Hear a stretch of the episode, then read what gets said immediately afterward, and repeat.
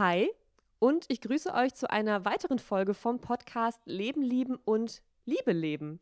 Ich heiße Pia und ich spreche heute mit wem? Mit Carina. Juhu!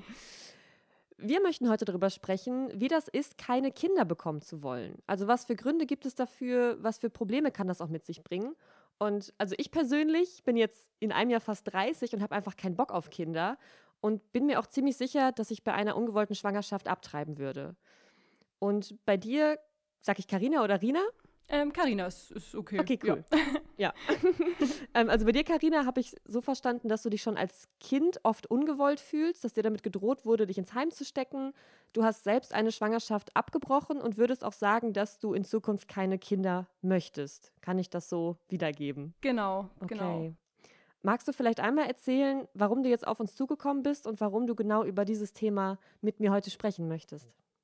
Ja, also dir speziell folge ich jetzt schon seit ungefähr drei bis vier Jahren. Ähm, entdeckt habe ich dich bei YouTube. und ähm, genau, da damals ging es eben mir viel um das Thema Nachhaltigkeit und Veganismus.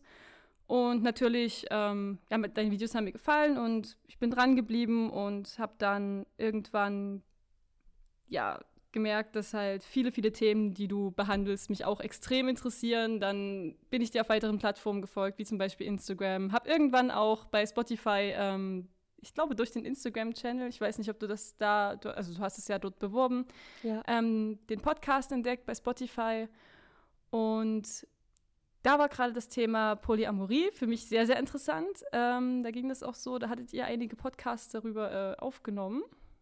Und Genau, und dann dachte ich halt, also ich habe, ich weiß noch, wie ich in meinem Zimmer saß und ich habe mir so ein Mandala an die Wand gemalt, oh. weil ja, ich äh, hatte Lust, halt irgendwie was Kreatives in meinem Zimmer zu machen, habe dabei immer eure Podcasts gehört oder deinen Podcast, den du eben mit verschiedenen Menschen da aufgenommen cool. hast und genau, und ähm, da dachte ich halt sehr oft, boah, ich könnte da jetzt so gut mitreden und ich hätte so Bock, da irgendwie mich mit einzubringen. Und es gibt so viele Themen irgendwie, die mich im Leben so sehr beschäftigen, dass ich da stundenlange Gespräche darüber führen könnte.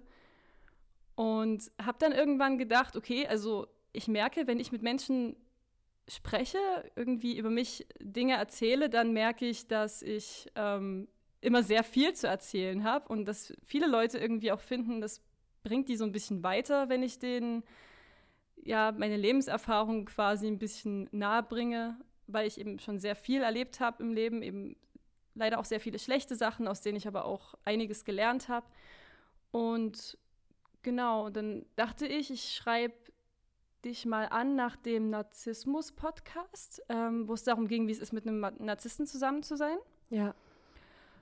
Und da Narzissmus ja auch oft ähm, in der Kindheit entstehen kann durch quasi Traumatisierungen in der Kindheit, ähm, weil ich bin halt oft schon mit, auch mit diesem, ich sag mal, Störungsbild konfrontiert mhm. worden, mhm. ja. dachte ich, es ist vielleicht cool, wenn, oder es wäre vielleicht interessant, wenn ihr auch in die Richtung oder du in die Richtung mit äh, Menschen über diese Themen wie Traumatisierung oder allgemein psychische ähm, ich sag mal, Störungen jetzt, es ist immer nicht so ein schönes Wort, finde ich, aber ja, sprechen könntest und ähm, genau, und durch Traumatisierung in der Kindheit ähm, bin ich halt quasi auch auf das Thema gekommen, ja, sollte jemand, der quasi wie ich traumatisiert ist, ähm, denn selbst Kinder bekommen, wenn ich schon so viel mit mir beschäftigt bin? Und wie wäre es, wenn viel mehr Menschen darüber nachdenken, ob sie wirklich ein Kind bekommen sollten? Ob, also wenn denen die Verantwortung halt, wenn, wenn das Menschen mehr bewusst mhm. gemacht mhm. werden würde. Jo.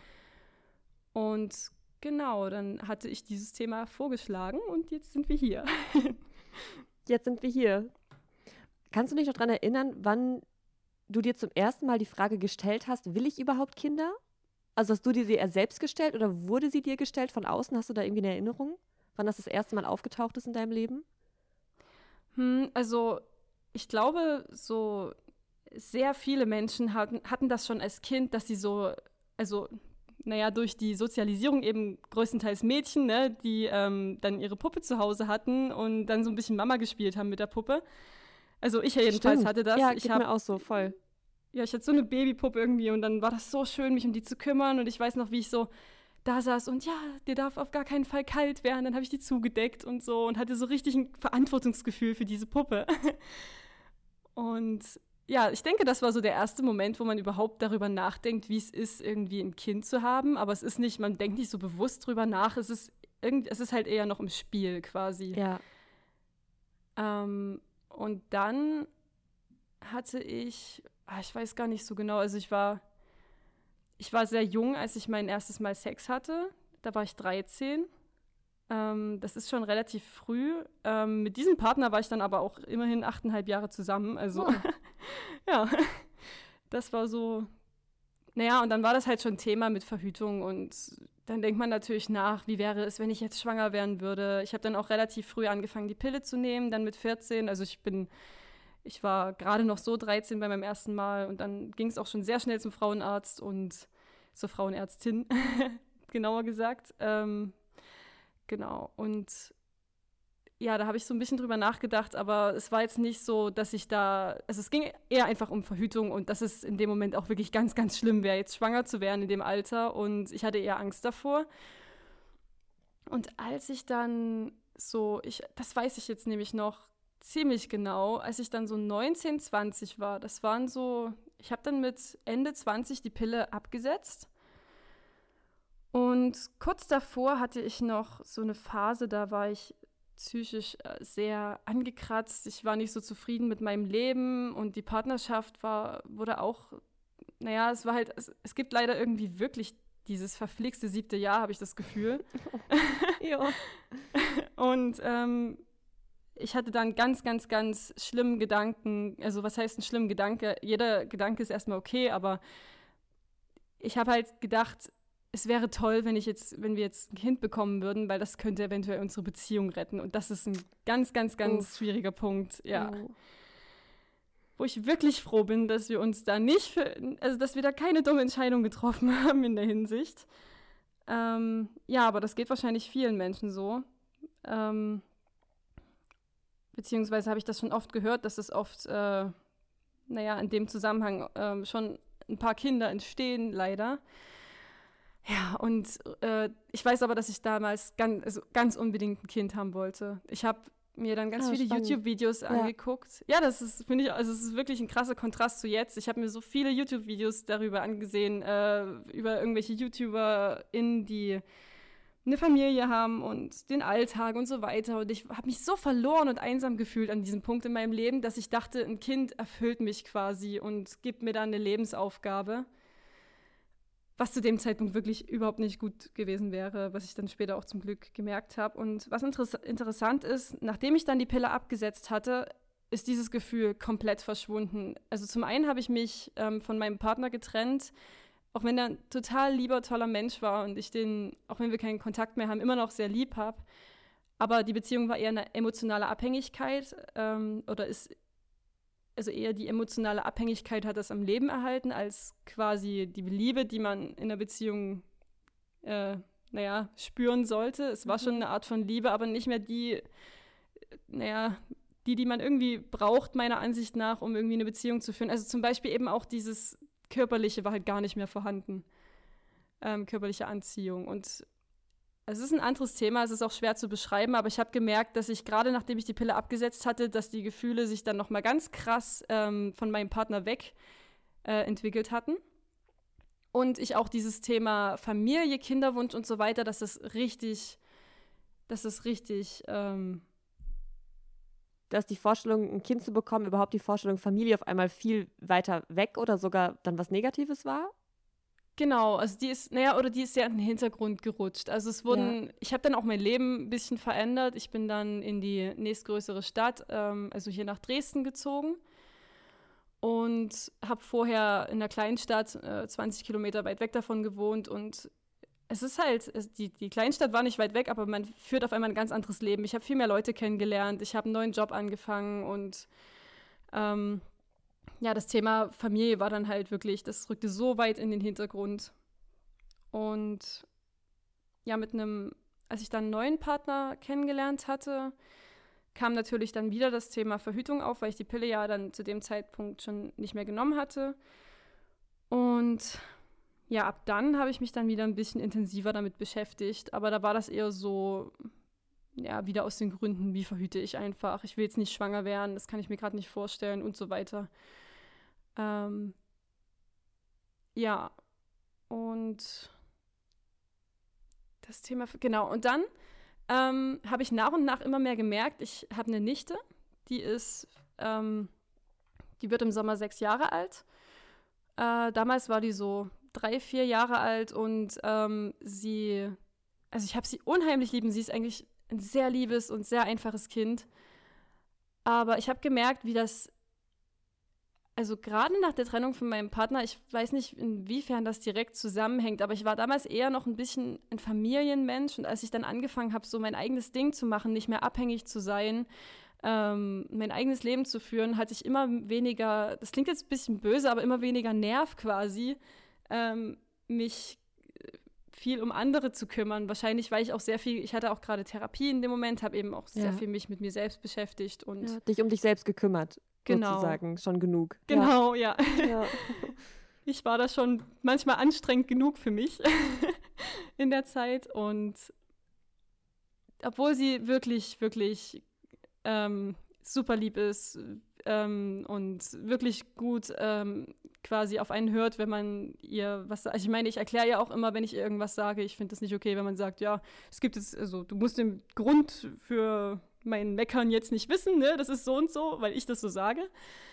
Ähm, ich habe ihr dann schon immer erklärt, wenn irgendwas war, wenn irgendwas gerade nicht gepasst hat und so weiter, aber sie hat das auch so alles immer sehr hingenommen, wenn sie jetzt irgendwie gerade ein bisschen zu laut war oder wenn ich gerade keine Zeit hatte, kurz auf ihre Frage einzugehen. Aber es hat mich trotzdem total überfordert. So ein Tag und ich war richtig knülle ja. danach. ja. ja, und dann habe ich gemerkt, wie mein jetzt, also jetzt Ex-Freund damals so krass viel Geduld hatte. Er hat halt drei Brüder, ähm, zwei davon sind kleine Brüder und der ist so der Familienmensch und der hat sich da, der hat sich da tausendmal besser irgendwie um sie kümmern können, sich mit ihr beschäftigen können, hatte so viel Geduld, konnte ihr die volle Aufmerksamkeit schenken und bei mir war es immer so, da war es irgendwie die Hälfte oder keine Ahnung, 40 Prozent, was ich überhaupt an Kapazitäten hatte. Und da kamen schon langsam die Gedanken, oh Gott, wie soll das werden, wenn ich ein eigenes Kind habe? Weil er, mhm. dadurch, dass er eins von vier Kindern ist, er war, also wir haben da auch so ein bisschen drüber geredet, weil damals hatte ich, ähm, ja, wohl, also ich rede immer mit meinen jeweiligen Partnern darüber, über das Thema Zukunftsplanung, ja, wie stellst du dir dein Leben in zehn Jahren vor und so weiter. Und ähm, das war bei uns eben auch Thema und da meinte er, er hätte auch gern vier Kinder. Und wow. ja, da war ich schon so, ah. jo. Ja, so, ich weiß nicht, ob das so für mich der richtige Weg ist, ob ich das so möchte. Also das war schon, es gab schon wirklich so ein erstes Bauchgefühl, was mir gesagt hat, nee, eigentlich nicht. ja, dieses Bauchgefühl, wenn ich da kurz nochmal nachfragen darf, mhm. ging das eher in die Richtung, boah, ich habe irgendwie gar keinen Bock darauf? Oder geht es mehr in die Richtung, ich weiß nicht, ob ich wirklich in dem Fall eine gute Mutter wäre, also ob ich der Verantwortung gerecht werden könnte. Also war es mehr ein, ich will keine Kinder oder ich sollte keine haben, weil es vielleicht dem Kind nicht gut tut? Hm. Ähm, tatsächlich wirklich eher in die Richtung, ich will keine Kinder und ich sollte keine Kinder, ist so eine Sache bei äh, keine Kinder haben, ähm, ist so eine Sache bei mir, weil ich denke tatsächlich, ähm, dass ich dadurch, dass ich mich so viel damit beschäftige, was Kinder, äh, welche Bedürfnisse Kinder unbedingt erfüllt haben müssen oder welche Bedürfnisse man ihnen erfüllen sollte ähm, und was man alles quasi, ich sag mal, falsch machen kann in der Erziehung ähm, durch mein eigenes Trauma, dadurch kann ich wahrscheinlich ein sehr gesundes Kind großziehen, allein von dem Wissen, was ich habe. Also ich denke, ich könnte eine sehr gute Mutter sein. Ja. Ähm, aber ja, es ist, es ist eher wirklich so, äh, ich denke daran und habe überhaupt keine Lust drauf. Ja, das ist super spannend, weil mir geht es total ähnlich. Ah, also, krass, ja. so wie ich mich selbst einschätzen würde, auch die Menschen, mit denen ich jetzt potenziell Kinder kriegen könnte und auch mein gesamtes Umfeld, ja. würde ich sagen, sind fast perfekte und wunderschöne Bedingungen dafür, ein Kind großzuziehen. Ja. Und ich glaube, ich würde dann im Zweifel auch der Verantwortung gerecht werden können, Aber mhm. ich habe wirklich einfach auch tatsächlich einfach keine Lust. Ich sehe mich nicht mit Kind und empfinde dabei was Gutes. Ja. So. Ähm, was ja auch ganz spannend ist. Und nochmal, du meintest gerade, dass dich deine, deine Kindheit, dein eigenes Aufwachsen auch jetzt quasi dazu befähigen würde, vielleicht sagen wir, gutes Elternteil sein zu können. Magst du das nochmal ausführen? Also inwiefern quasi vielleicht deine nicht so guten, schönen Erfahrungen jetzt vielleicht dafür sorgen, dass du dir so viel Gedanken darüber machen kannst, was Kinder eigentlich bräuchten oder was dir so sehr gefehlt hat? Ja, also ähm, ich bin, also ich habe eine große Schwester, bin größtenteils aber, naja, gefühlt ein bisschen als Einzelkind aufgewachsen mit meiner Mutter zusammen. Also ich habe mit ihr zusammengelebt. Ähm, meine Eltern haben sich scheiden lassen, da war ich ein Jahr alt. Ähm, meine Schwester war acht Jahre alt und genau, also ich kann mich nicht wirklich an ein Familienleben erinnern, also dass man als Familie da zusammen im Haus gelebt hat. Ich erinnere mich so ein bisschen ähm, an die Zeiten, als meine Schwester noch äh, quasi, als meine Schwester und ich uns Zimmer geteilt haben und ich durfte halt immer nicht rein, wenn sie Freunde da hatte und so weiter. Ähm, sie ist dann aber ausgezogen, als ich sieben, acht Jahre alt war ungefähr und seitdem, ja. Aber vorher war sie eben auch schon wenig zu Hause und da war ich quasi mit meiner Mutter und ihren, ich sag mal, Problemen alleine. Ähm, ja, und was die Probleme meiner Mutter betrifft, also sie ist halt, sie ist selber traumatisiert, ziemlich sicher. Sie ähm, ist selbst ein Scheidungskind und meine Großeltern ich weiß gar nicht ehrlich gesagt, wann die sich haben scheiden lassen, aber die Beziehung war halt allgemein keine wirklich gesunde Beziehung. Es gab viel Streit, es gab viel sich gegenseitig schlagen. Meine Mutter wurde geschlagen, mein Opa war Alkoholiker und naja, das hat sich dann leider so ein bisschen wiederholt. Meine Mutter hat zwar, also meine Mutter war meiner Meinung nach schon eine bessere Mutter als jetzt meine Oma oder mein Opa ein besserer Vater war, aber sie, dadurch, dass sie so viel erlebt hat, was sie nicht verarbeiten konnte, und in der Generation war es ja noch schwieriger, da quasi Hilfe zu bekommen, weil das war ja noch nicht so wirklich als etwas, naja, gesellschaftlich war es nicht wirklich akzeptiert, ähm, ich ja, sag mal. Das stimmt. Ja. ja, unter einer psychischen Erkrankung da zu leiden oder so. Oder allgemein wurden Probleme da weniger oft angesprochen. Und ja, dadurch hat sich dann quasi das Trauma nie wirklich, also sie hat das nie wirklich gut behandeln lassen können und war dadurch extrem mit sich schon allein überfordert und naja, mit zwei Kindern dann noch alleinerziehend, ähm, ist natürlich verständlich, dass sie da komplett überfordert war damit. Hat dann eben daraus, also aus dieser Überforderung und auch wegen Depressionen und so weiter, hat sich dann auch eine Alkoholabhängigkeit entwickelt. Und es gab Zeiten, wo sie wirklich sehr viel Alkohol getrunken hat, ähm, sehr äh, dazu noch Tabletten genommen hat und dann teilweise wirklich weg war. Und ähm, da wurde ich oft geschlagen. Mir wurde oft auch gesagt, dass ich halt ihr Leben versaut habe oder dass wir Kinder ihr das Leben versaut oh. haben. Und wenn ich mal einen Wutanfall hatte oder beziehungsweise naja, mittlerweile sind das bei mir wie Flashbacks. Also ich kriege das nicht mehr so, wie wenn ich ein Kind bin, aber wenn man quasi sich sehr verzweifelt fühlt und dann als Kind habe ich dann eben in, der, in dem Moment viel geschrien und so weiter, wenn man sich gerade unverstanden fühlt und es so sich wie in so einer aussichtslosen Situation fühlt. Ja. Früher wurde das eben Wutanfall genannt, finde das Wort aber nicht so gut. ähm, ja, verstehe ich voll. Ja, da hat sie so Sachen gemacht, wie mich in den Keller gesperrt. Ähm, oh. Und ich hatte unheimlich Angst vor diesem Keller. Das war kein schön hergerichteter Keller, sondern wirklich so ein ganz, ganz alter. Also das Haus ist 1908 gebaut worden. Ja. Und das war halt, das sind so die Erfahrungen, wo man dann merkt, ähm, wo man dann später merkt, wie krass die sich auf das, ähm, auch noch auf, auf das aktuelle Leben auswirken. Also dadurch ist natürlich ein sehr geringes Selbstwertgefühl entstanden bei mir. Und ich habe schon oft gedacht, äh, meine Mutter hätte keine Kinder bekommen sollen. Oder, wow. Oder ja. wärst du jetzt auch nicht da. Ja, das stimmt. Also ich bin, ja. ich bin in einer, auf eine Weise bin ich sehr dankbar, dass ich da bin, weil ich bin ein sehr lebensbejahender Mensch, trotz allem. Ähm, ich habe überhaupt keine Lust, irgendwie frühzeitig zu sterben oder sowas. Ich will noch so viel erleben auf der Welt. Ähm, und ja, das ist das, was mich eigentlich immer so ein bisschen hat dranbleiben lassen. Aber es ist wirklich ein schwieriges, also ein, sehr, ein schwierigeres Leben, das kann man schon sagen. Ähm, ja, zum Thema, also zum Thema es quasi besser zu machen als die eigenen Eltern, weil man könnte ja argumentieren, ja, dann kannst du es ja umso besser machen und rein theoretisch ist das auch wahr, weil ich, also beziehungsweise könnte es so klappen, weil ich ähm, mich sehr viel durch mein Trauma, wie gesagt, damit beschäftigt hatte, wie man ein gesundes Kind eigentlich großzieht, was Kinder brauchen und so weiter. Aber ich sehe es halt bei meiner, also meine Schwester hat eben auch zwei Kinder. Vorhin habe ich ja schon meine Nichte erwähnt, die jetzt fast sechs Jahre alt ist. Dann hat sie noch einen Sohn, der ist jetzt fast ein Jahr alt.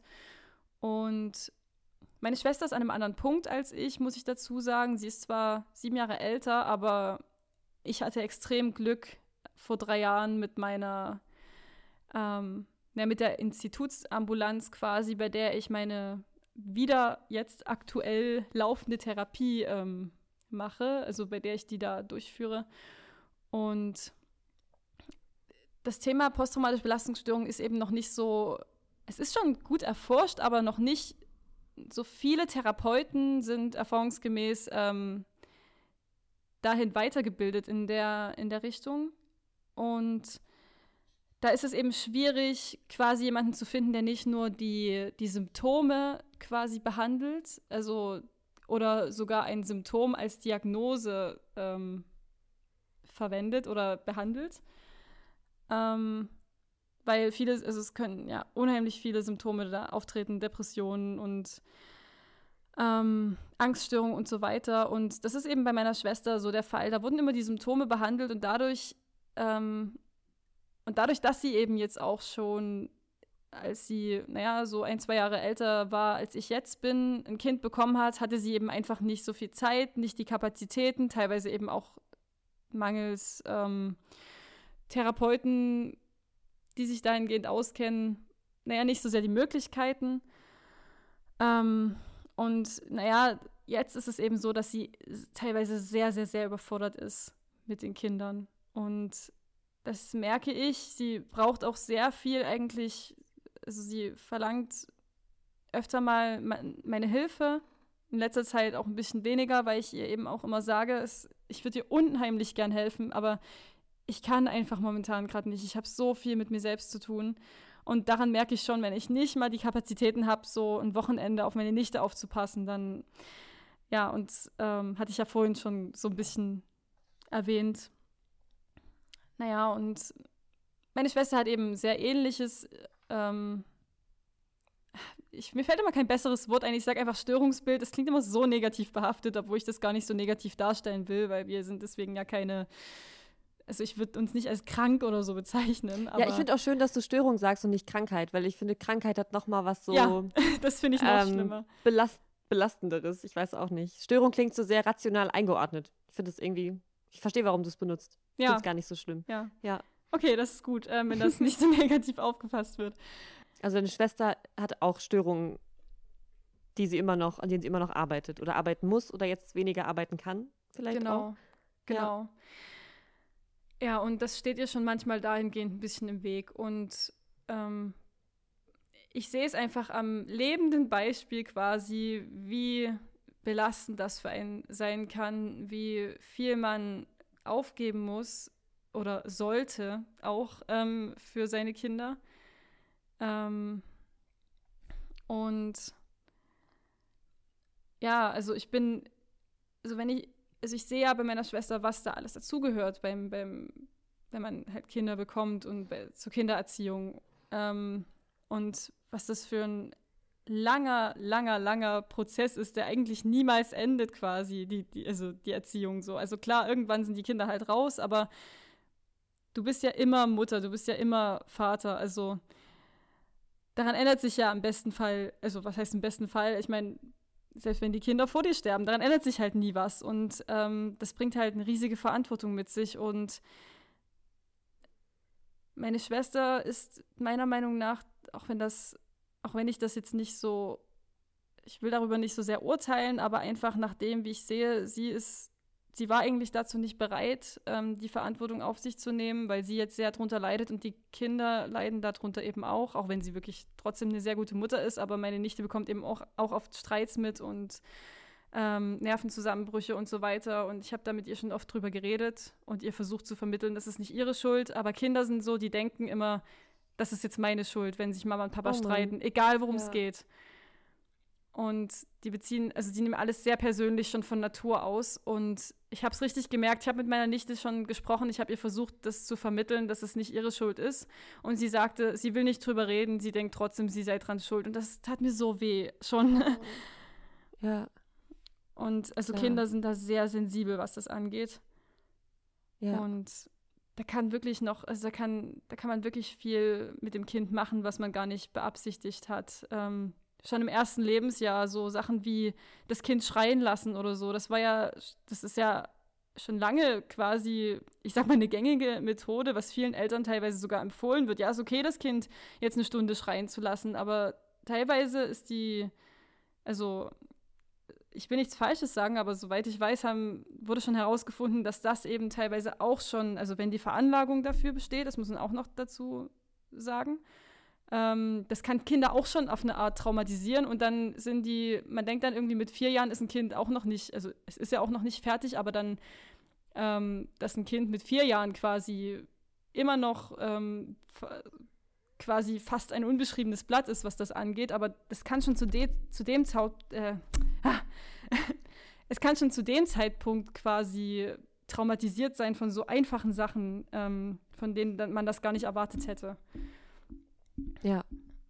Und oh ja, und wenn das dann, und wenn man dann selbst eben traumatisiert ist und selbst wirklich, und dadurch, dass Kinder so sensibel sind, kriegen die das ja auch sehr gut mit, leider, ähm, und selbst viele Probleme hat, dann ja, kann das, kann das das Kind eben noch mehr verstören und dann hat man eben nicht nur die Verantwortung für das eigene Wohl, das hat man ja mit einem Kind nie, aber ich meine, wenn man dann ähm, zusätzlich noch so sehr Probleme mit sich selbst hat, dann muss man auch extrem aufpassen, dass man das Wohl des Kindes nicht noch gefährdet, quasi.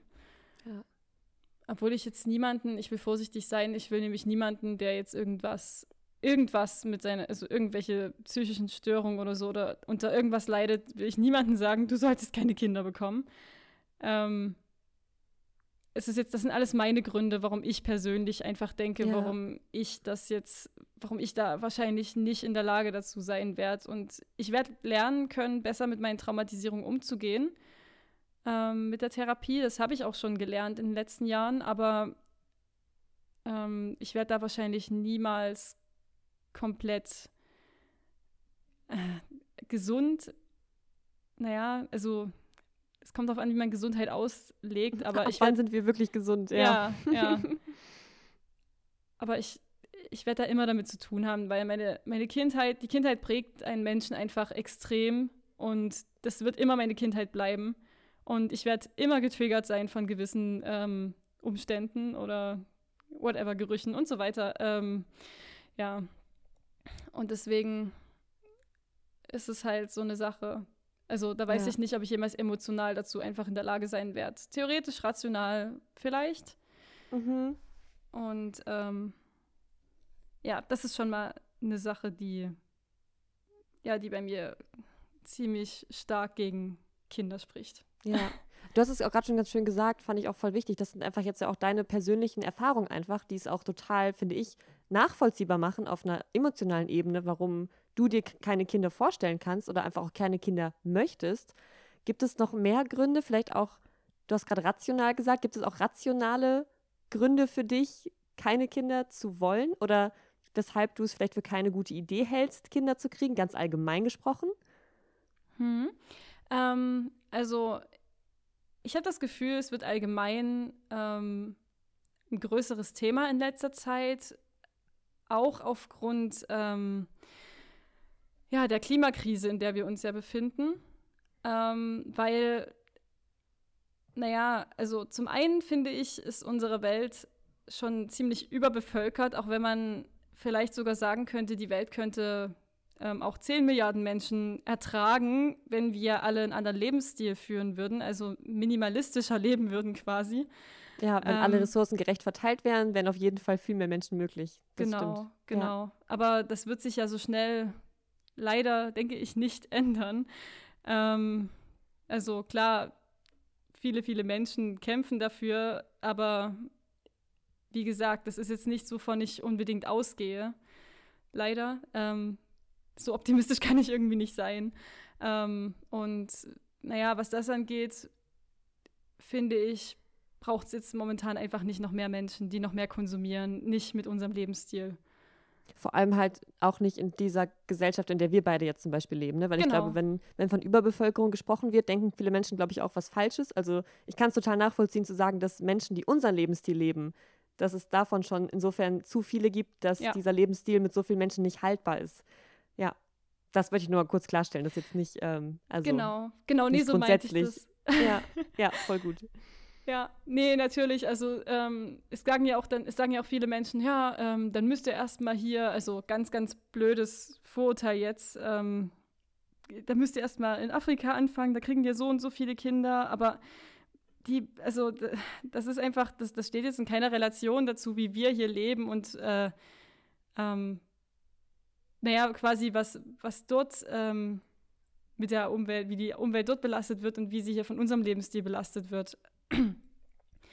Und ähm, ja, deswegen, wie du gesagt hast, das ist halt in unserer Gesellschaft, ähm, so wie wir leben, braucht es jetzt nicht noch mehr Konsumenten. Und jedes Kind ist ja dann trotzdem noch mal irgendwo ein Konsument, weil das braucht ja auch, ja. das braucht ja auch alles, alles Mögliche zum Leben. Also es braucht Wasser und es braucht Kleidung und Essen und so weiter. Also es ist ja dann ganzes Menschenleben, was dann schon seinen ähm, ökologischen Fußabdruck dann auch hinterlässt wieder. Ähm, ja, und deswegen fände ich persönlich es quasi nachhaltiger ähm, zu adaptieren, äh, wenn ich denn unbedingt mich doch noch entscheiden würde, ein Kind zu bekommen. Also man könnte auch sagen, wo ich mir schon relativ sicher bin, ist, dass ich nicht unbedingt, also dass ich kein eigenes Kind möchte. Kein leibliches sozusagen. Genau, kein, ja, ja. kein leibliches Kind. Ja. Ähm, oder biologisches. ja, stimmt. Ja. Genau, aber ähm, ich habe ja, also ich könnte ja später, also mal angenommen, ich will, ich möchte halt, ich möchte kein leibliches Kind, lass mich deswegen sterilisieren. Das würde mir nie die Möglichkeit nehmen, dass ich jemals irgendwie noch ein Kind großziehen kann. Also es gibt halt so viele Kinder, die, die in eine Familie geboren wurden, die nicht für sie sorgen kann. Und ja, die, also ich kann das sehr gut verstehen, wenn, wenn Menschen ein biologisches Kind haben möchten, weil man hat ja auch irgendwo auch den biologischen Wunsch, seine Gene weiterzugeben. Aber es ist halt, es ist so wie mit Tieren halt, Tier, Tierheimtieren so ein bisschen. Die sind schon alle da und trotzdem, naja, trotzdem ha haben Leute irgendwie auf Dörfern noch Katzen, die einen Haufen Babys kriegen und dann werden halt neue gemacht und die im Tierheim die versauern. Ich denke, das ist einfach für viele ein greifbareres Beispiel, wo man sich das vielleicht ganz gut vorstellen kann. Und so ähnlich sehe ich das, oder noch ein bisschen krasser auf jeden Fall, sehe ich das auch bei ähm, Kindern, die jetzt vielleicht in Kinderheimen leben oder wie gesagt, die ja, wo, wo einfach nicht mehr abgetrieben werden kann oder aus irgendeinem anderen Grund, die einfach jetzt schon da sind und die halt nicht die Chance auf ein schönes Leben haben, weil es da gerade niemanden gibt, der sich ja. ihrer annimmt. Und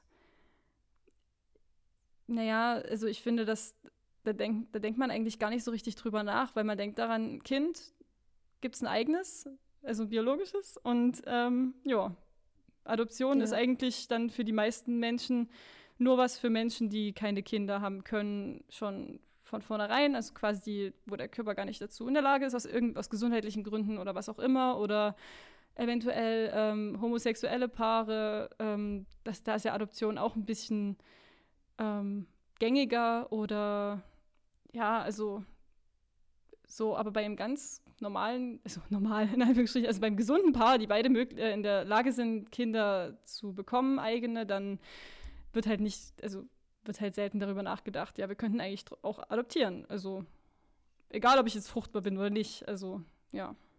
Ja. Das ist für mich irgendwie ein ganz großer Punkt, über den ich gerade seitdem ich darüber nachdenke, keine Kinder bekommen, also keine Kinder zu bekommen oder bekommen zu wollen oder mich dann sogar eben sterilisieren zu lassen, da denke ich eben in letzter Zeit gerade dadurch nochmal intensiver über Adoption nach. Ja, kann ich, kann ich total nachvollziehen. Ich habe mich letztens noch mit einem guten Freund von mir auch übers Kinderkriegen oder übers Nicht-Kinderkriegen wollen, besser gesagt, unterhalten. Und wir haben auch festgestellt, dass, dass wir schon auch ein Bedürfnis nach Gemeinschaft und einem familiären Leben haben, auch vielleicht im höheren Alter, auch in Zukunft mit Menschen ganz eng zusammen zu sein, sich um Menschen kümmern zu können, für Menschen da sein zu können, auch vielleicht Menschen bei ihrem Aufwachsen zu helfen, unser Bestmögliches zu geben, dass halt Leben möglichst erfüllt gelebt werden kann. Und uns ist aber auch dabei aufgefallen, dass es dafür tausend Möglichkeiten gibt. Also, dass wir uns gar nicht so sehr dafür Kinder vorstellen, also dass wir nicht glauben, dass nur Kinder das befriedigen können, dieser Wunsch nach Familie oder Familie im Alter oder Menschen, die für mich da sind, sondern dass wir einfach auch gleichaltrige Menschen in unserem Le gleichaltrige Menschen in unserem Leben haben, die uns ein ähnliches Gefühl geben, dass wir uns auch im größeren Kontext für Menschen einsetzen können, die nicht unsere biologischen oder vielleicht auch überhaupt keine Kinder sind, aber trotzdem Menschen, die Hilfe brauchen, denen wir helfen können. Und dass uns das also uns persönlich einfach mindestens genauso viel gibt wie die Vorstellung, ein biologisches Kind von null auf sozusagen ähm, zu unterstützen in ihrer oder seiner Entwicklung. Fand ich auch ganz spannend. Also ich weiß nicht, ob da nicht auch Kinder so manchmal einfach so das, der erste Gedanke oder die erste Idee sind, wenn du dir halt Familie wünscht und vorstellst und Gemeinschaft vorstellst und da vielleicht auch ganz andere Lebenskonzepte so ein bisschen über, überhört, überdacht werden. Ich weiß nicht. Ja, also Finde ich gerade super äh, spannend, die Vorstellung. Vor allem, wo du gerade gesagt hast, äh, es müssen nicht unbedingt Kinder sein, um die man sich dann kümmert. Man, also es, äh, man, könnte, man könnte halt, keine Ahnung, zum Beispiel auch Obdachlose aufnehmen und sich dann ja. um die kümmern, dass die einen guten Lebenseinstieg vielleicht wieder also finden oder I don't know. Also da gibt es ja so viele Möglichkeiten. Dass, also gerade den Gedanken, da habe ich ehrlich gesagt, ähm, ich hänge auch die ganze Zeit bei dem, was wenn ich ein Kind möchte, gerade fest. Ähm, aber ja, was, wenn ich ein, einfach überhaupt irgendjemandem helfen möchte? Es muss halt nicht unbedingt ein Kind sein. Also. Ja.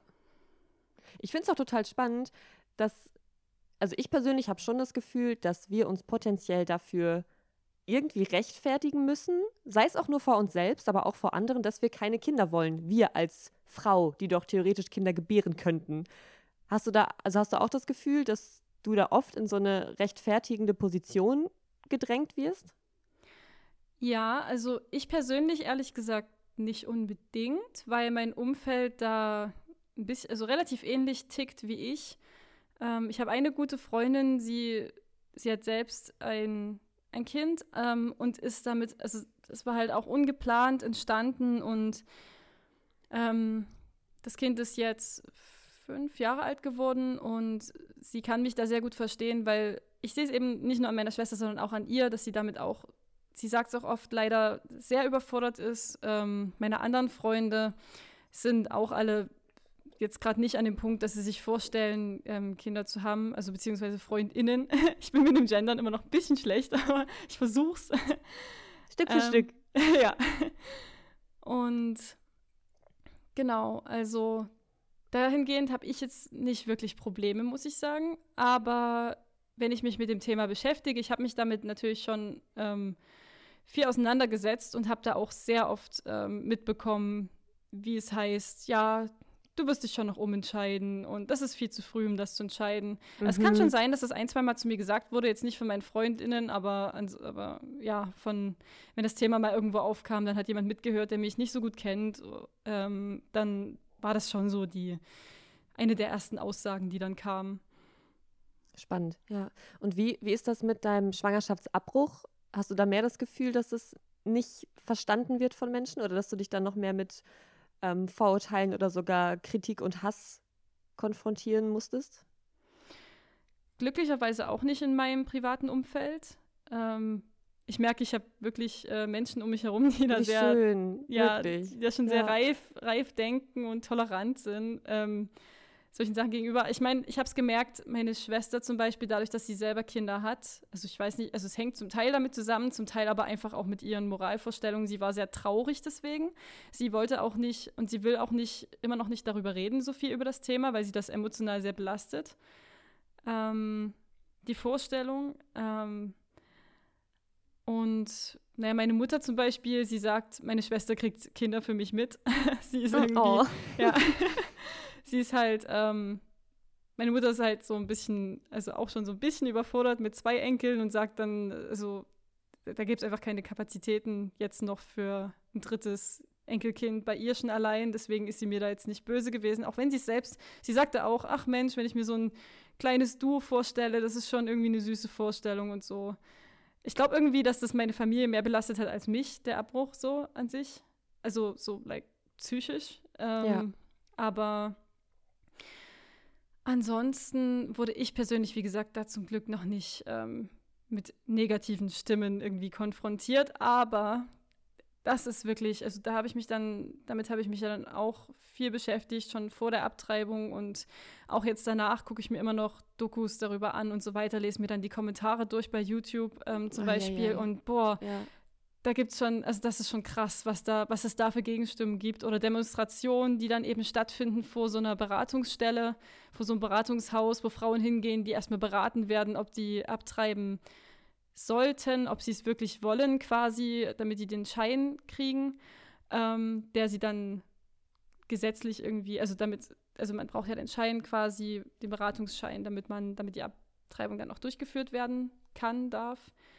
Ähm, und schon bei dieser Beratungsstelle stehen dann Leute, die demonstrieren, meistens so, ich weiß nicht, also sehr christliche Menschen, ähm, die dann eben sagen, das ist Mord und es gibt, ich bin heute erst wieder auf ein, über einen Artikel gestolpert, wo dann ganz lang und ausführlich beschrieben wird, wie Kinder da schon ähm, vor der zwölften Woche schon am, irgendwie am Mund so sensibel sind und da Sachen spüren und das wahrnehmen und dann es gibt Artikel, wo es heißt, die denken das schon und dann gibt es so richtige, so richtige Geschichten von ja, Mama, äh, ich bin jetzt hier ganz allein und irgendwie geht es mir schlecht und so und ich habe das Gefühl, ich sterbe bald und so, so aus der Sicht des, des ähm, Embryos, das ist so, das Uh. ist so krass, ja. Wow. ja. Ja. Und da werden Frauen so krass verunsichert, denen wird so ein schlechtes Gewissen gemacht, ähm, obwohl das wirklich fatal, ähm, ich sag mal, enden kann, wenn man sich äh, gegen den eigenen Willen für ein Kind entscheidet. Das, das kann nicht nur einen selbst ähm, dann quasi, also das schadet nicht nur einem selbst, das schadet eben noch einem anderen Lebewesen und dem anderen Lebewesen, also dem Kind, was dann entsteht, kann das noch viel mehr schaden, da das eben so aufnahmefähig wie ein Schwamm ist und ähm, in den ersten Jahren gerade. Und da kann schon viel kaputt gemacht werden und das ist wirklich schlimm. Ich verstehe es auch wirklich nicht. Also warum andere Menschen unbedingt jemanden dazu drängen müssen, also jemanden, den sie gar nicht kennen, ein Kind zu bekommen. Ich verstehe nicht, was denen das wirklich bringt. Ja. Also das ist schon hart teilweise. ist echt für mich auch ganz schwierig, mich da komplett hineinzuversetzen. Also ich, ich möchte immer versuchen, so gut wie jede Perspektive irgendwie nachvollziehen zu können. Aber da fällt mir das schon sehr, sehr schwer. Ich glaube, weil ich da allein schon auch nicht den Glauben oder sei es die Religion vielleicht auch teile, dass ich auch da die Argumentation erstmal gar nicht auf dem Schirm habe. Weil es sind ja bestimmt Menschen, die sich, also die davon überzeugt sind, sich für was Gutes, was Lebenswichtiges einzusetzen, für quasi unschuldige, ungeborene Seelen vielleicht, in Anführungszeichen, die unbedingt geboren werden wollen. Ähm, und ich, ich komme aber immer wieder an den Punkt, dass ich das Gefühl habe, selbst wenn du an eine Seele oder was Übernatürliches oder sogar an Gott ganz konkret glaubst, und wenn aber dieser Gott dich zum Beispiel dazu befähigt, ein Kind abzutreiben und in dir den Wunsch hervorbringt, weil dieser Gott hat ja anscheinend alle Menschen hervorgebracht oder was auch immer, dann ist es doch auch eine Möglichkeit, das einfach zu tun. Also weißt du, es, ist, es macht für mich vorne und hinten keinen Sinn. Ja. ähm, und allein aus all den Gründen, die du genannt hast, ist es für mich ganz, ganz schwierig, diesen Ja. Menschen in irgendeiner Form Verständnis, ähm, Ja. Verständnis zu zeigen. Auch wenn ich das wichtig finde. Also ich würde mich sau gerne mal mit solchen Menschen unterhalten. Ähm, ich meine, ich selber bin jetzt noch nicht in der Position gewesen, eine Schwangerschaft abgebrochen zu haben. Vielleicht wären sie mir gegenüber auch deswegen viel offener und hatten das Gefühl, bei mir könnten sie noch was retten. Aber ich bin mir sicher, sehr sicher, dass sie das nicht könnten. Also ich habe ja ganz am Anfang gesagt, ich bin mir sehr sicher, dass ich jetzt, wenn ich ungewollt schwanger würde, auch die Schwangerschaft abtreiben, Schwangerschaft abtreiben, abbrechen, abtreiben, ich weiß nicht. Ähm, abbrechen sagt man dann in dem Zusammenhang, Okay. glaube ich, ja. ja. Genau. ich würde sozusagen aber ein potenzielles Kind abtreiben, kann ich ja schon so sagen. Mhm. Ähm, magst du noch davon erzählen, wie sich das für dich angefühlt hat? Also der ganze Prozess von, ich merke, scheiße, ich bin jetzt schwanger und ich bin mir sicher, ich lasse es wegmachen und wie hat sich der Abbruch, also magst du davon erzählen? Weil ich finde das super spannend. Ja, ähm, da habe ich kein Problem. Also Okay. kann ich gern machen. Ja. Ähm, es war, das war letztes Jahr im Sommer und ich mit dem, ähm, es ist, ist mir mit meinem aktuellen Partner quasi passiert. Mit dem war ich zu dem Zeitpunkt noch nicht wirklich sehr lang zusammen, beziehungsweise, naja, wir haben das noch nicht so als Beziehung gelabelt. Wir hatten halt was miteinander und wir haben uns sehr gemocht. Wir waren auch vorher sehr gut befreundet, schon ein paar Jahre. Aber ja, also war jetzt nicht wirklich das Label Beziehung erstmal vorhanden. Ähm, ja, und dadurch, dass wir aber noch nicht so lange was miteinander hatten, gab es dann natürlich sehr viele Hormone, die ausgeschüttet wurden. Man ist schon, also man hat sehr viel Zeit im Bett verbracht. Schön, I know. Ich kenne es so gut. Ja. ja, also das, ähm, ja, das war dahingehend eine sehr schöne Zeit. ähm, und da ist man ja auch ein bisschen, also nicht jeder Mensch, aber ich zähle auf jeden Fall dazu, ein bisschen unvernünftiger, wenn die Hormone einen so sehr steuern. Ich bin extrem emotionsgesteuert. Äh, ich kann in solchen Momenten auch nicht mehr wirklich rational denken.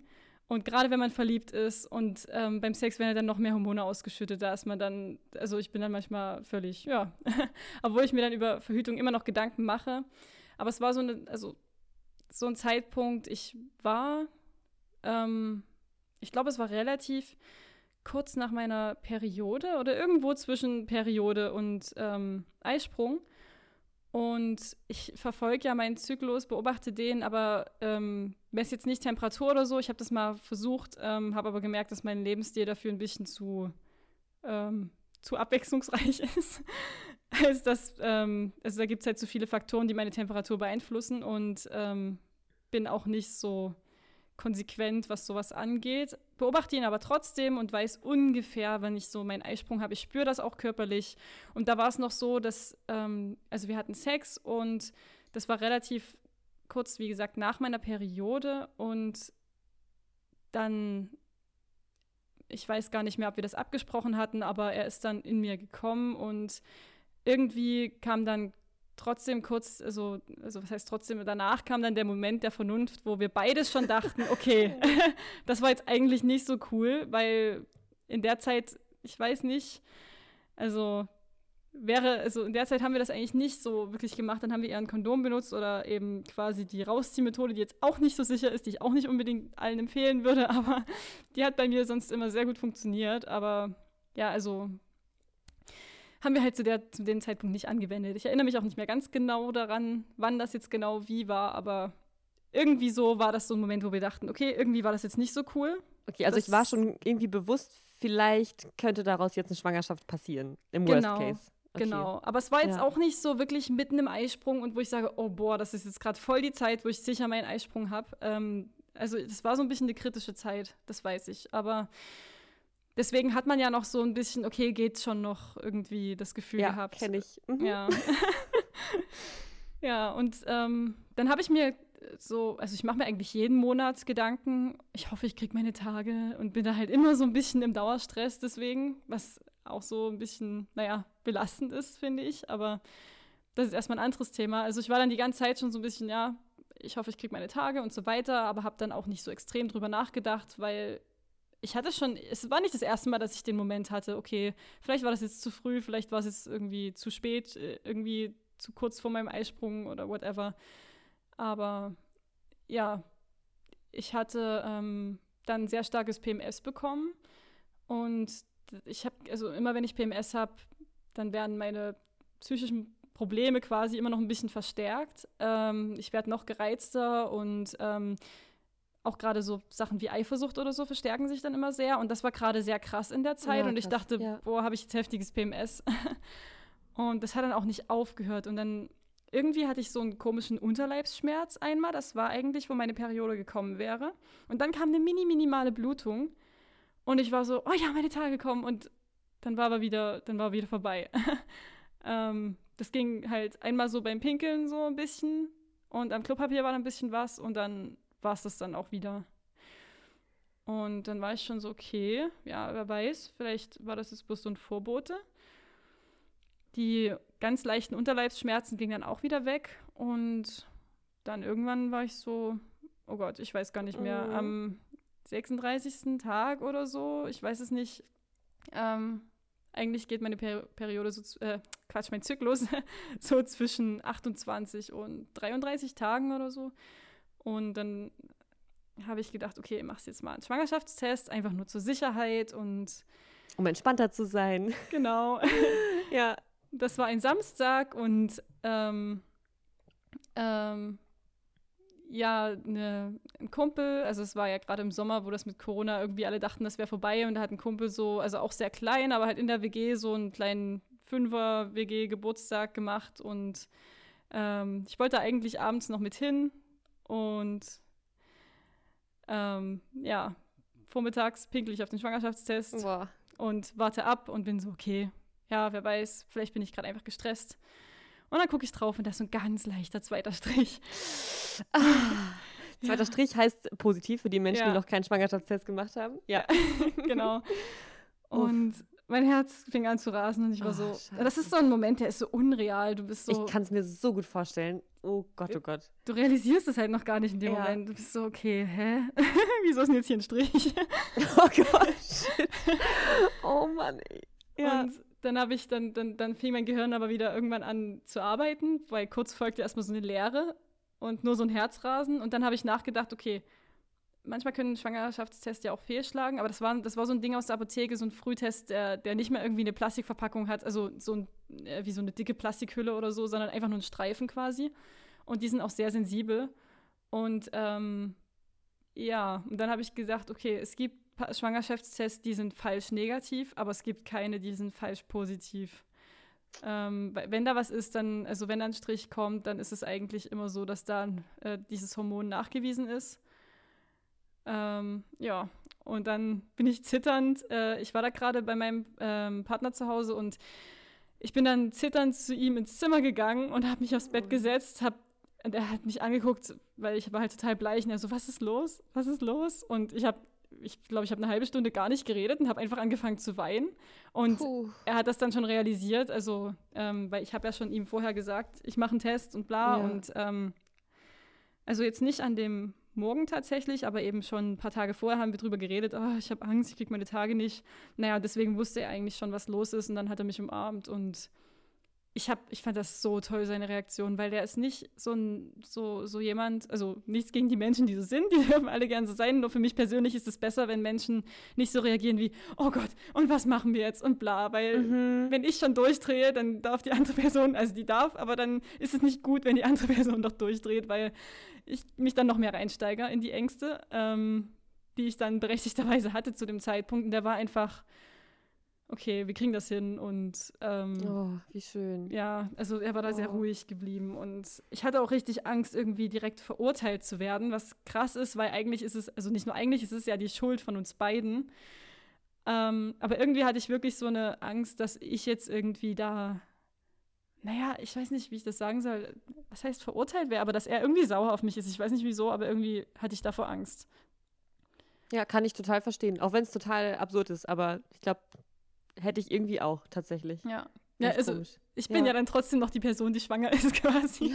Ja. auch wenn es, ja, auch wenn es ähm, dann nicht, nicht nur meine Schuld ist, aber ja, ich war auf jeden Fall sehr froh ähm, darüber, wie er re äh, reagiert hat. Und ja, uns war beiden eigentlich schon klar, dass, dass wir das halt, also dass es gerade absolut, absolut nicht geht. Also dass wir gerade absolut kein Kind bekommen wollen und auch nicht sollten.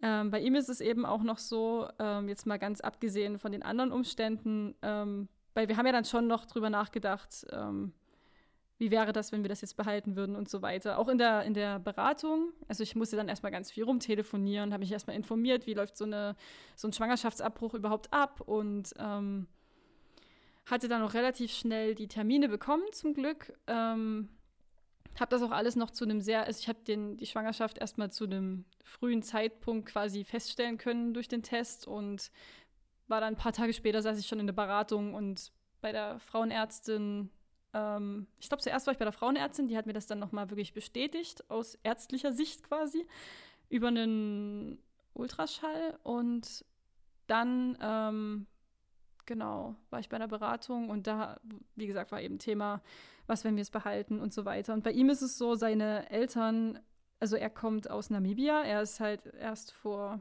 fünf Jahren hier nach Deutschland gezogen fürs Studium, hat dort eben, ist dort geboren worden, aufgewachsen, Abitur gemacht, seine Familie lebt dort und naja, mit meinem Vater gibt es jetzt wieder ein bisschen mehr Kontakt. Zu der Zeit war gar kein Kontakt zu ihm. Meine Mutter ist eben, hat selbst mit sich sehr viel zu tun und ähm, hat eben schon die beiden Enkel, yep. ähm, mit denen sie manchmal ein bisschen überfordert ist. Also weil sie, also meine Schwester hätte halt schon, würde sie schon gern öfter mal an meine Mutter quasi abgeben.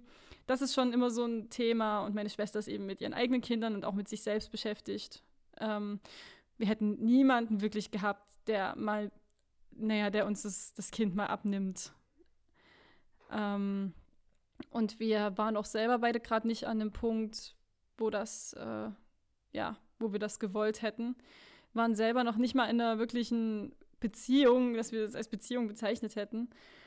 Und ähm, genau, deswegen war die Entscheidung für uns relativ leicht. Ähm, ich muss aber sagen, das hätte ich vorher nicht gedacht, diese Schwangerschaftshormone beeinflussen einen da trotzdem schon noch mal ganz schön stark. Spannend. Hm? Mhm. Finde ich auch. Also ähm, zum einen, bei mir war es so, die Schwangerschaftshormone, ich war die ganze Zeit wie in so einem PMS hoch 10 Zustand. Boah, oh je. ja, und ich habe halt so ein starkes PMS, also das, das war irgendwie ein bisschen unangenehm. Ähm, aber ich hatte dann trotzdem am Anfang, also am Anfang war es krass, ne, da habe ich, ähm, also das ist zwar schon fast ein bisschen unangenehm, das anzusprechen, aber da habe ich mir schon manchmal fast aus Wut so auf den Bauch gehauen und habe gesagt, ich will, dass das jetzt weggeht, mhm. weil ich da so Angst davor hatte irgendwie. Ich hatte so, ich hatte irgendwie auch einen Hass darauf gehabt irgendwie. Das war aber, das waren so die ersten Reaktionen, wo ich noch total überfordert damit war, dass ich jetzt gerade schwanger bin. Ähm, und es ist jetzt auch nicht ausgeartet, aber ich weiß, ich hatte am Anfang eher so eine Hass- und Abneigungsgefühle und irgendwann hat sich das in starkes Mitleid und irgendwie so ein Verantwortungsgefühl umgewandelt. Ja. Also, das war schon so, dass ich da manchmal ein bisschen auch geweint habe, gerade wenn ich mir dann so Dokus, äh, so Dokus, so Dokus angeguckt habe ähm, darüber. Also jetzt nicht solche, die so völlig übertrieben ähm, alle verurteilen, dass die Kindsmörder sind und so ein Quatsch. Aber ähm, naja, solche Sachen, wie schwer das halt trotzdem ist für eine Frau, diese Entscheidung zu treffen.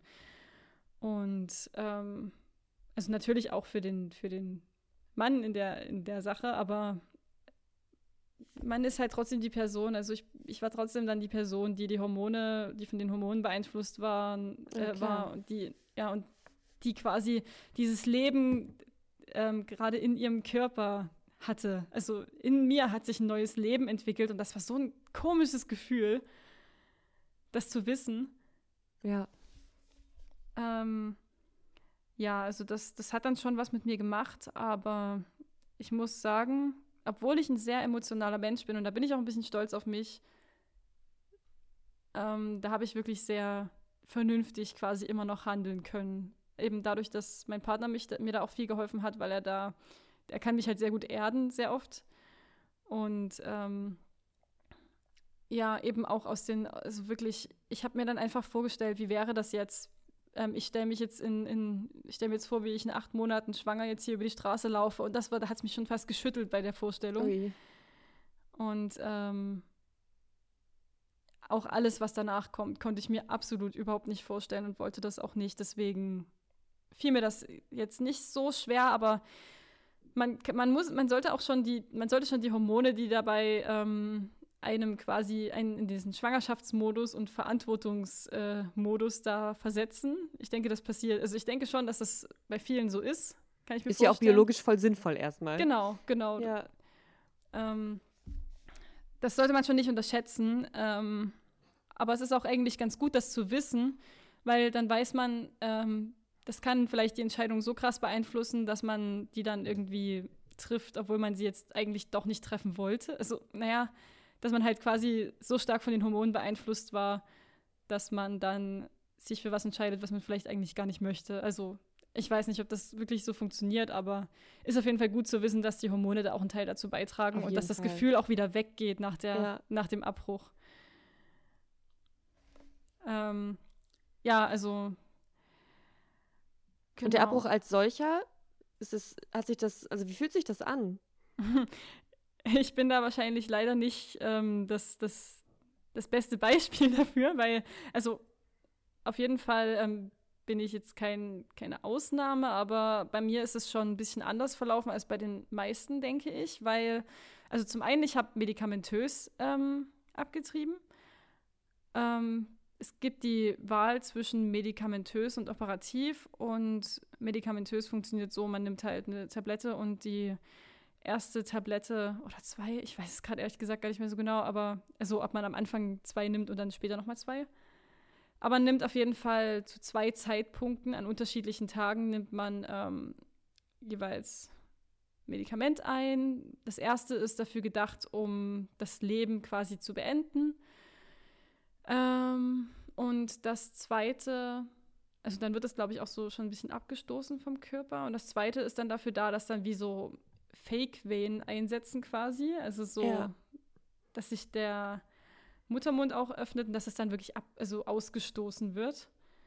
Ja, ähm, und auch einfach aus dir rausfällt, aus genau, dir rausblutet. Okay. Genau, genau. Das, ja. da, da setzt dann eine Blutung ein und dann ähm, kommt das dann zusammen mit dem Blut quasi raus. Und ähm, ich habe mich dann eben für die medikamentöse entschieden, weil ich so auch ein bisschen Angst vor Operationen und vor Narkose und so weiter habe. Ja, würde ich erstmal ähm, auch machen. Ja. ja. Ich, ich habe mir dann auch zu dem Zeitpunkt gedacht, es ist okay, das alles mitzubekommen, weil oft habe ich dann gelesen, operativ ist auch eher was für die, die es einfach schnell hinter sich haben wollen. Und ich war so, also ich habe mich irgendwie einfach wohler mit dem Gedanken gefühlt und dachte, es ist okay, wenn ich es mitbekomme und so. Das, das, ähm, ich habe jetzt diesen, diesen, was heißt, also ich habe diesen Fehler gemacht, ich war unverantwortlich und ja, aber mir hat dann auch die Beraterin gesagt, sie müssen sich jetzt nicht bestrafen dafür ähm, und quasi dann sagen, ich muss das jetzt mitbekommen. Also ja, voll, das voll, ist, voll der wichtige Einwand. Ja, ja. ja. Das ähm, fand ich auch gut, dass sie das gesagt hat. War auch nicht wirklich meine Intention. Ich dachte nur, ähm, es ist okay, wenn ich das mitbekomme, weil ich habe mir viele Erfahrungsberichte durchgelesen, sehr, sehr viele. Und die meisten waren, okay, es tut weh, es ist unangenehm. Ähm, aber es ist irgendwie auch gut, den Abbruch so mitzubekommen, weil dadurch kann man irgendwie besser auch abschließen. Das habe ich auch schon mal gelesen, ja. Ja. Ja, und deswegen, deswegen hatte ich mich so ein bisschen wohler gefühlt mit dem Gedanken. Hab's dann aber leider ein bisschen bereut, ähm, weil das, also das erste Medikament habe ich nichts davon gemerkt. Ähm, und ein paar Tage später bin ich dann wieder in die, also das, das konnte ich nehmen, also hat mir der Frauenarzt da, ähm, der das durchgeführt hat, alles hat mir das gegeben. Und ähm, ich habe es dann in seinem Beisein quasi genommen und dann durfte ich direkt nach Hause.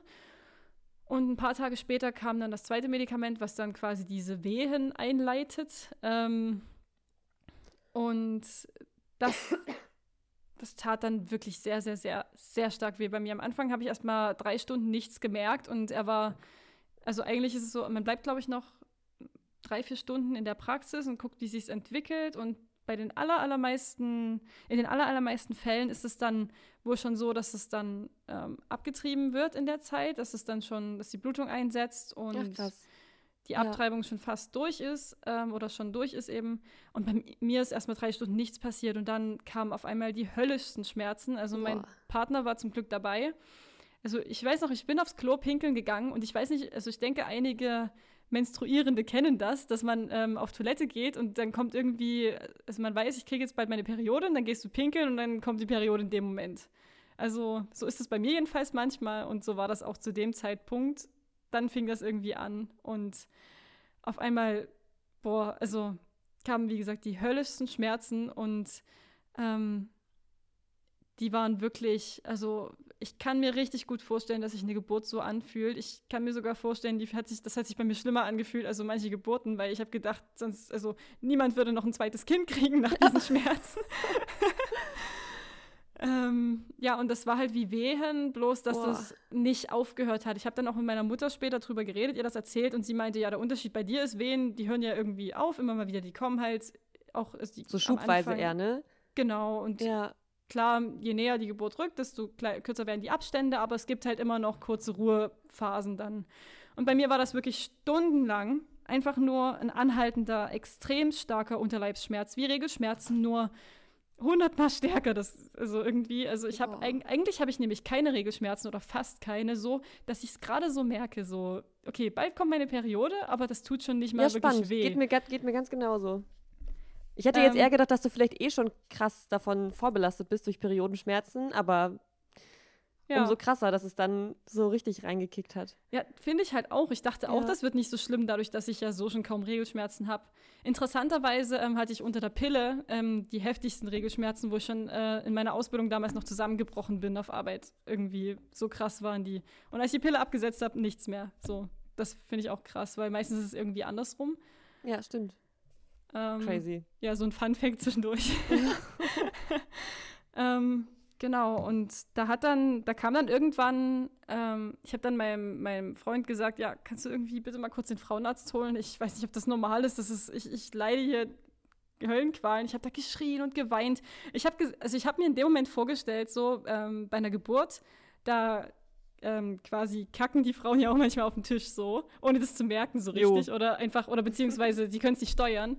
Und ähm, ich dachte immer, klar, bei einer Geburt ist mir das egal. Und in dem Moment konnte ich mich richtig reinfühlen. Ich habe gedacht, wenn ich jetzt hier vor meinem Freund, den ich noch nicht so lange habe, hier auf den Tisch kacke, ist mir das völlig egal.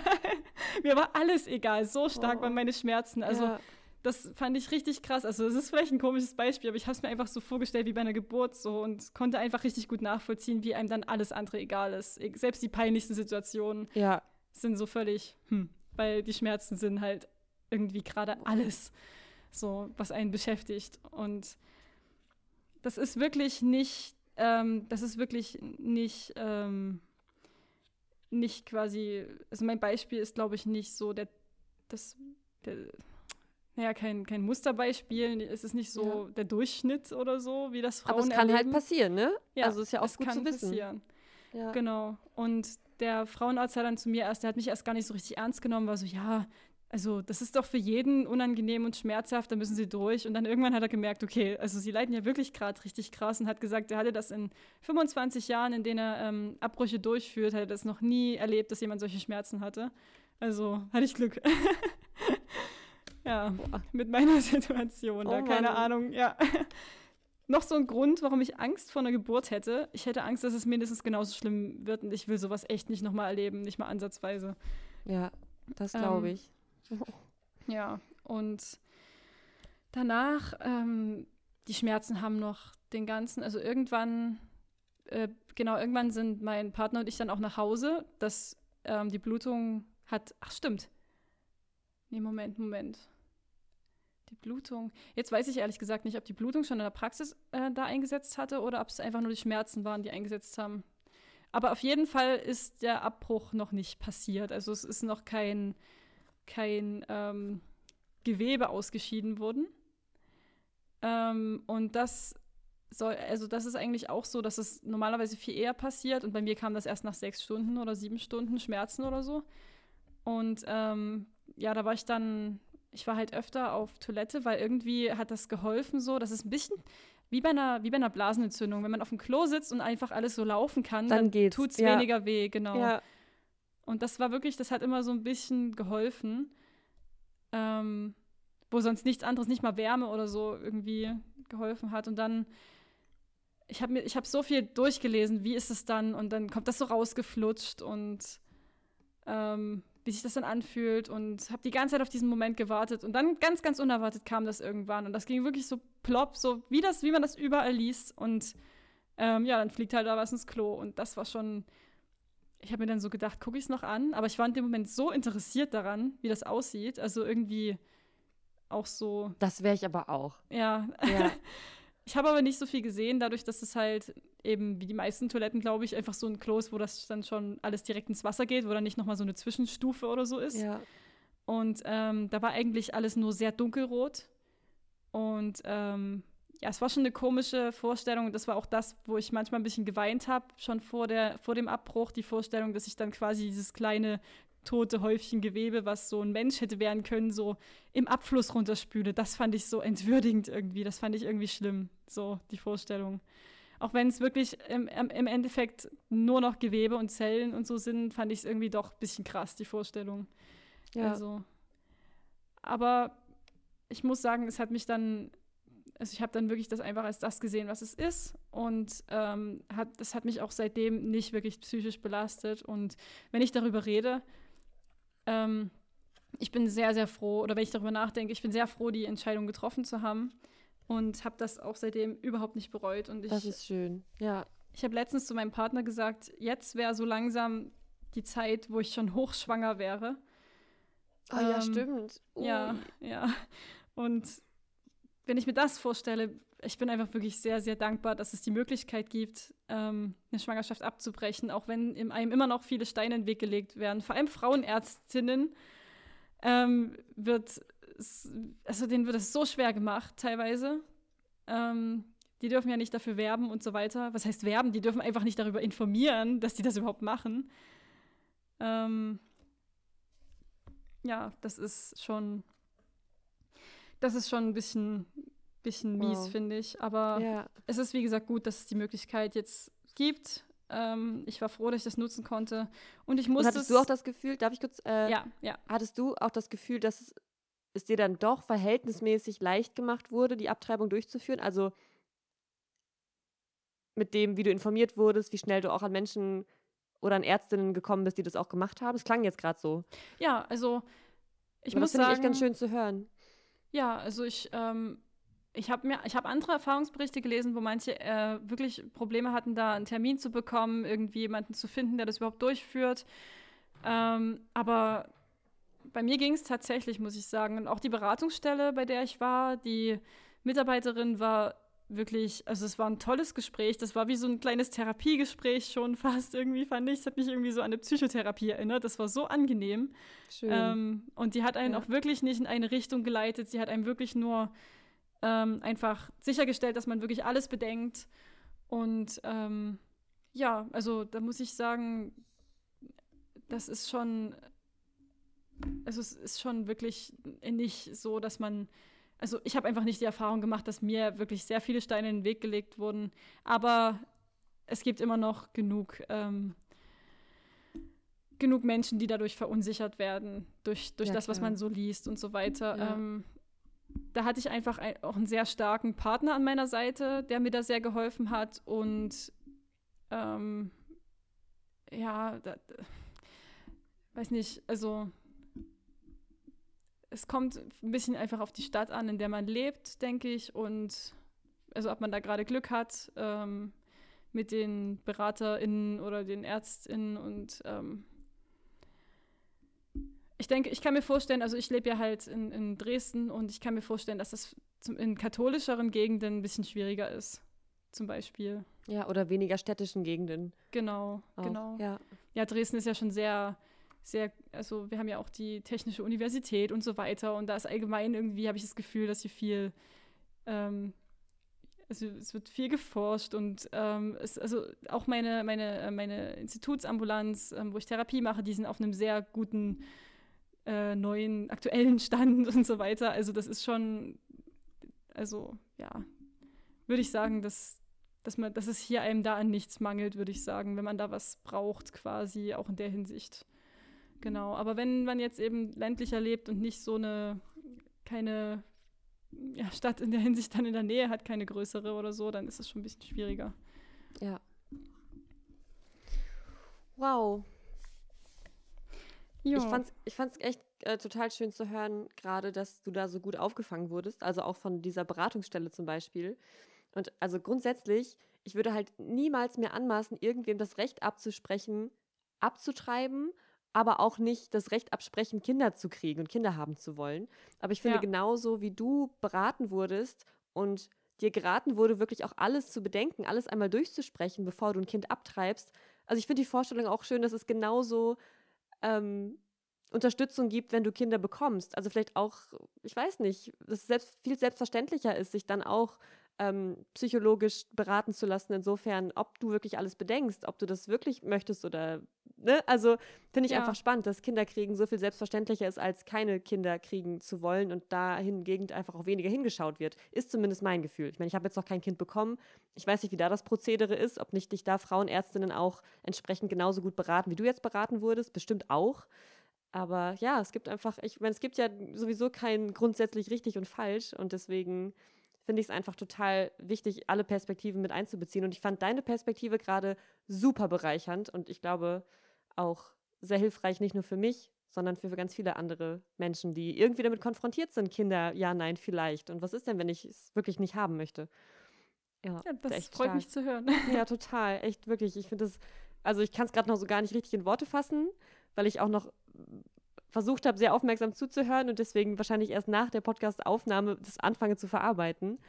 Aber für mich auf jeden Fall absolut toller Austausch jetzt und ich weiß nicht, ich bin, ich bin glücklich, dass du, weil ich finde immer stolz ein komisches Wort, deswegen sage ich, ich bin froh für dich und für mich, dass wir zusammengefunden haben und ich bin froh für dich, dass du an dem Punkt bist, dass du so frei und auch selbstbewusst darüber sprechen kannst. Das ist echt toll.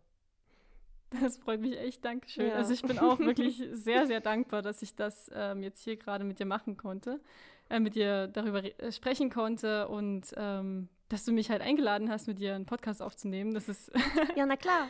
Das hat mich Ja. so gefreut. Ja, das, das freut mich, dass, also das ist einfach immer so schön zu merken, dass ich so eine Art von Plattform und Reichweite, die wir uns ja auch aufgebaut haben, Hm. einfach mit möglichst vielen Menschen teilen kann. Weil ich kann einfach immer nur meine eigene Perspektive einnehmen und die ist echt wenig im Vergleich zu allen Menschen, die es sonst gibt. Und Das deswegen stimmt, das gibt schon. Es, gibt schon ein paar mehr als meine. Ja. Ja, aber das, ähm, ich finde, du bist ja aber auch ein toller Gesprächspartner, also weil du wirklich versuchst, alles, ähm, ja wirklich äh, alle Sichten damit einzubeziehen. Ähm, auch wenn du sagst, du folgst eben, wie du zum Beispiel bei den AbtreibungsgegnerInnen ähm, da auch sagst, äh, ich, du würdest gerne mal auch mit denen sprechen, dass du quasi auch andere Ansichten zulässt. Das, das ist eben das, was dann auch so, ich denke, wertvolle Gespräche überhaupt erst entstehen lässt. Ich hoffe. Ja. Ja. Also wenn du Abtreibungsgegnerin bist oder selber ein Kind hast und vielleicht noch ganz andere Da- Gedanken dazu hast und äußern möchtest, also fühl dich frei, uns auch zu kontaktieren. Ich würde mich total freuen, auch da über andere Perspektiven, wie immer. Äh, Fände ich auch total spannend, sowas einfach nochmal aufzugreifen aus einer anderen Sichtweise. Ja. Ja. ja, ich würde sagen, dann finden wir jetzt ein Ende. Wenn du noch gerade irgendwie was sagen möchtest, dann hast du jetzt aber immer noch so viel Zeit, wie du willst. Weil ich habe gar keinen Bock, irgendwas künstlich vorher abzubrechen. aber sonst hören wir uns vielleicht auch einfach nochmal. Wer weiß es schon. Genau. Ähm, aber ja, feel free. Also ich fände es interessant. Ich glaube, das würde aber jetzt wirklich den zeitlichen Rahmen dann doch ein bisschen sprengen, weil ähm, da könnte man schon noch mal eine gute Stunde darüber reden, auf jeden Fall. Ähm, das wären wirklich so, ich weiß gar nicht, hattest du da?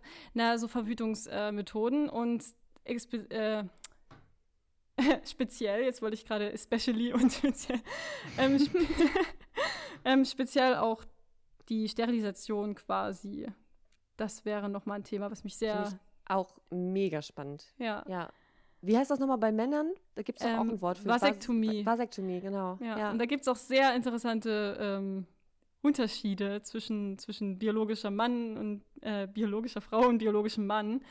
Ähm, ja, wie das durchgeführt wird und so weiter und wie das auch gesellschaftlich teilweise gesehen wird. Das Crazy. wäre vielleicht auch nochmal ein gutes Thema für sich. Ultra interessant. Ja. Wenn ihr dazu Input habt, auch immer gerne her damit. Ihr könnt mir voll gerne alles an pia.kraft-futter.de per E-Mail schreiben, weil bei Instagram sind wir ja, wie ihr vielleicht gehört habt, nicht mehr so aktiv. ähm, genau, das ist eine super schöne Möglichkeit. Ich lese alle E-Mails mir durch und genau, antworte immer dann, wenn ich es wirklich fühle. Das ist bei mir immer ein bisschen ähm, von meinem Zustand bedingt, der sich ganz schnell ändern kann. Genau. Aber da mehr Podcast-Partnerinnen drüber zu finden, wird mich auch total freuen. Und auch mit dir nochmal ins Gespräch zu kommen. Total Ja. gerne. Bin ich auch Weil Clara. Clara und ich sind ja immer sehr unbeständig in unseren Podcast-Aufnahmen. Also wenn wir Menschen finden, die auch nochmal öfter Zeit haben, als wir zusammenkommen, ist das auch total cool. Nice, ja. Yes. Nice. hab Ich danke dir von ganzem Herzen. Ja, ich dir Und auch. Ja, sehr gerne, wirklich. Und wünsche dir und allen anderen Menschen, die jetzt hier zuhören, noch einen schönen Tag, Abend, Nacht. Und dann bis zur nächsten Ja. Folge. Oder sonst irgendwas. Ja, wünsche ich ebenso. Tschüssi. Bye, bye. wow. Nice. So. Ich mach mal kurz hier, äh, pausiere die Aufnahme.